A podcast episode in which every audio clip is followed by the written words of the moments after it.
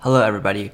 So recently there was some pretty bad news. Um, so in Berlin, Germany, there is the world's largest freestanding aquarium. So an aquarium is basically like a huge fish tank that uh, includes fish, and there was some like 1,000, 2,500 something.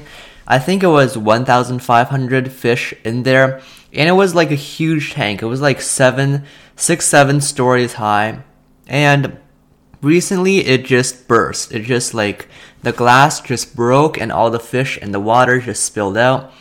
And uh, the mayor of Berlin confirmed that unfortunately none of the fish could be saved. And if you'll imagine, it has to be pretty difficult um, rescuing the fish once the glasses burst because everybody's just everything's just spilling out all at once, and it's just really hard to contain the situation. But I just hope that no uh, humans were uh, hurt during the process, because like I'd imagine there'd be a lot of water in the fish tank. Maybe people could drown. Maybe people could get injured by the broken glass. But yeah, it's just pretty disturbing.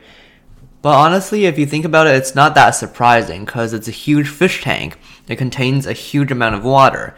And the atmospheric pressure, I guess, uh, I don't know much about physics, but it has to be pretty, the tank has to be pretty strong for to contain the water.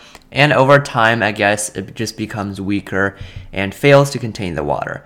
And honestly, I'm surprised that this doesn't happen more in aquariums around the world. So yeah, some interesting news today.